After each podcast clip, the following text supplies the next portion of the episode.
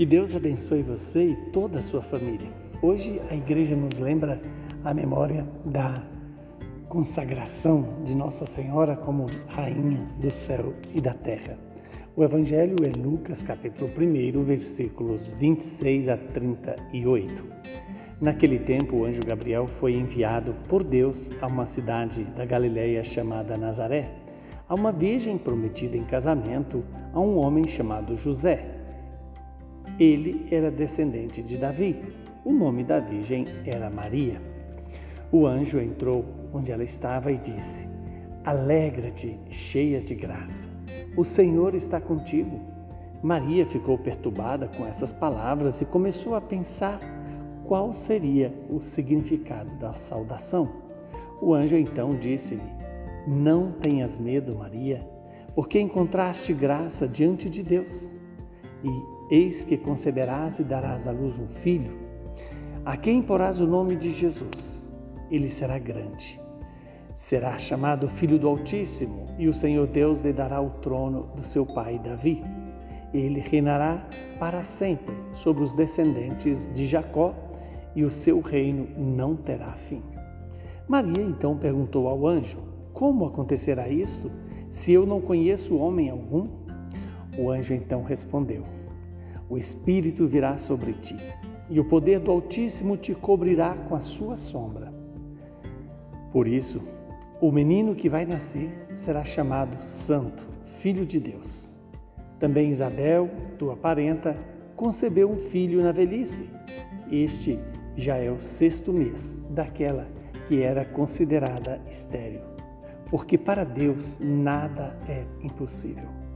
Maria então disse: Eis aqui a serva do Senhor. Faça-se em mim segundo a tua palavra. E o anjo retirou-se. Palavra da salvação. Que esta palavra se cumpra na minha e na sua vida e ela se cumpra em nosso favor. Estamos diante da Anunciação, onde há o diálogo entre aquela humanidade perfeita, querida por Deus, na pessoa da Virgem Maria e a, o próprio Deus na presença do anjo. Veja que esta, este diálogo vem exatamente substituir um diálogo entre a mulher e a serpente, entre a mulher e o anjo mau. Deus nos deu a graça de, olhando para esta palavra, percebermos como devemos agir no diálogo com Deus, no diálogo com os anjos de Deus que são enviados para nós, para nos anunciar esta boa nova, de que nascerá de todo aquele que ouve a palavra de Deus um homem novo, um filho Jesus Cristo. A fé entra pelo ouvido. Ter fé é se deixar gestar na imagem e semelhança de Jesus Cristo. Hoje Deus também anuncia para mim e para você é possível para Deus, porque para Deus nada é impossível.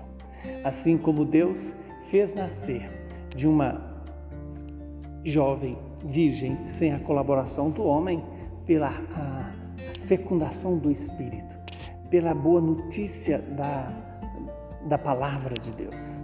Eis que também Deus pode fazer isso na minha e na sua vida. E essa palavra que Jesus, é, que o Evangelho nos traz, né?